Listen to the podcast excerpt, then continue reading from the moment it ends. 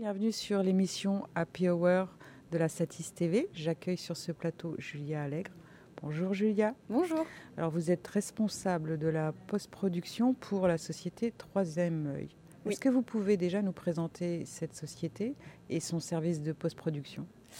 Donc, euh, Troisième œil Production, c'est une société euh, de production audiovisuelle qui a la particularité d'être autonome et donc d'avoir son service de post-production et de ne pas sous-traiter euh, exclusivement à l'extérieur la post-production. Donc, on s'occupe de tout en interne, du tournage et donc du montage et des finalisations d'émissions. On fait beaucoup d'émissions de flux, mais aussi des documentaires. Euh, on a une émission de plateau en direct qui s'appelle C'est à vous sur France 5. Euh, depuis le début euh, du deuxième confinement, on a une autre émission qui s'appelle 6 à la maison qui est diffusée sur France 2. Et donc notre spécificité, c'est de savoir gérer l'entièreté d'une production de A à Z. Donc de l'idée de l'émission jusqu'à sa livraison en chaîne pour diffusion. À l'origine, ce service de cette unité de post-production était structuré comment? Et euh, je pense que le Covid a eu un, certain impact sur son organisation. Donc aujourd'hui, à, quoi ressemble-t-il? Euh, tout à fait. Alors en fait, euh, à la base, avant la crise, on était un service qui fonctionnait exclusivement en présentiel. Suite à ce qui s'est passé au mois de mars, on a dû de fait arrêter de venir travailler, donc trouver des solutions pour continuer euh, à fabriquer quelques émissions, mais pas toutes, puisque les tournages euh, étaient interrompus. Euh, notre émission de plateau, c'est à vous, ne s'est jamais arrêtée. On a mis en place des roulements d'équipe pour minimiser le nombre de présents sur site. On a une autre émission de plateau qui est une émission politique qui s'appelle Zemmour et qui a elle aussi continué pendant la crise, où pareil, il y avait un nombre réduit de personnes. Ensuite, euh, sur tout ce qui est euh, post-prod d'émissions de flux et documentaires, on a essayé euh, de monter à distance, donc que ce soit en déportant les émissions via des disques durs chez les monteurs, ou très exceptionnellement en continuant le montage chez nous, mais sur une durée assez courte. Voilà, donc aujourd'hui, les enseignements qu'on en a pris, c'est qu'on est capable de travailler à distance. Mais avec ce deuxième confinement, comme on a eu l'autorisation de continuer les tournages et les montages en présentiel, on a fait le choix de continuer ainsi parce qu'il y a quand même euh, une sorte d'importance, on va dire, de, continuer à garder le lien et le, le réseau et le facteur humain, en fait. Enfin, c'est hyper important. Et les gens se sont beaucoup sentis isolés pendant cette euh, première crise. En tout cas, on a eu beaucoup de retours à ce niveau-là.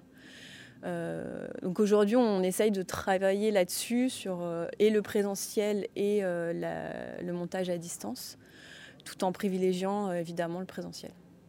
Est-ce qu'il y a des nouveaux outils et également des habitudes de stockage qui sont apparues?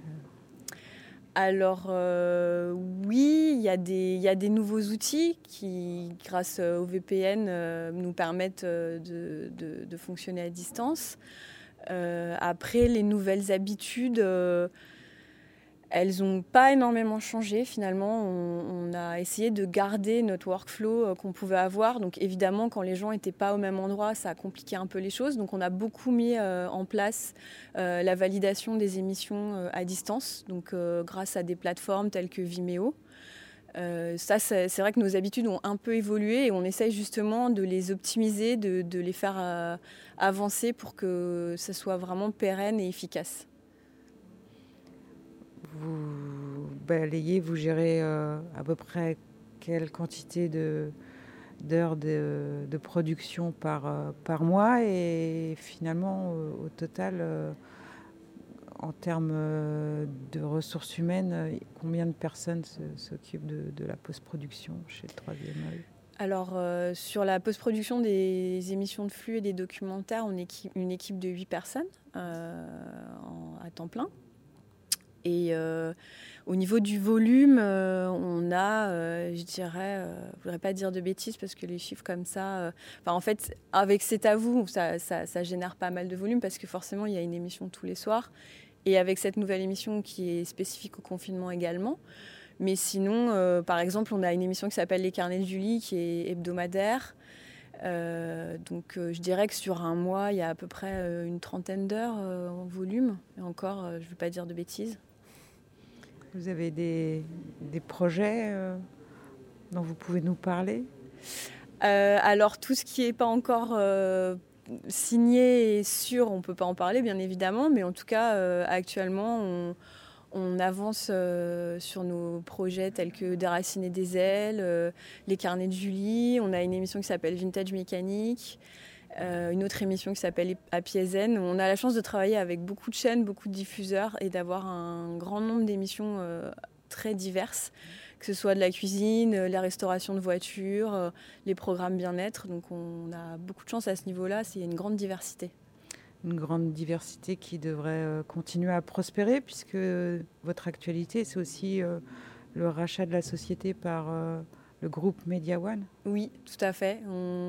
c'est tout récent, ça vient d'arriver, donc pour l'instant, il n'y a encore rien qui, est, qui est écrit et c'est normal. Mais, euh, mais je pense que dans le futur, ouais, il va y avoir des synergies et, un grand intérêt euh, à développer euh, de nouveaux programmes, j'espère, et de nouvelles émissions. Merci Julia. Merci.